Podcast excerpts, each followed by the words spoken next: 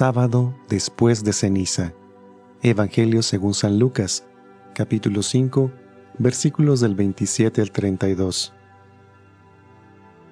En aquel tiempo, Jesús vio a un publicano llamado Leví, Mateo, sentado en su despacho de recaudador de impuestos y le dijo, Sígueme. Él, dejándolo todo, se levantó y lo siguió. Leví ofreció en su casa un gran banquete en honor de Jesús, y estaban a la mesa con ellos un gran número de publicanos y otras personas.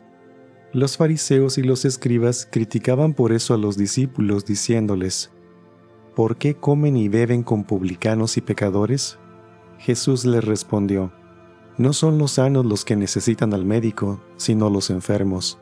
No he venido a llamar a los justos, sino a los pecadores, para que se conviertan. Palabra del Señor.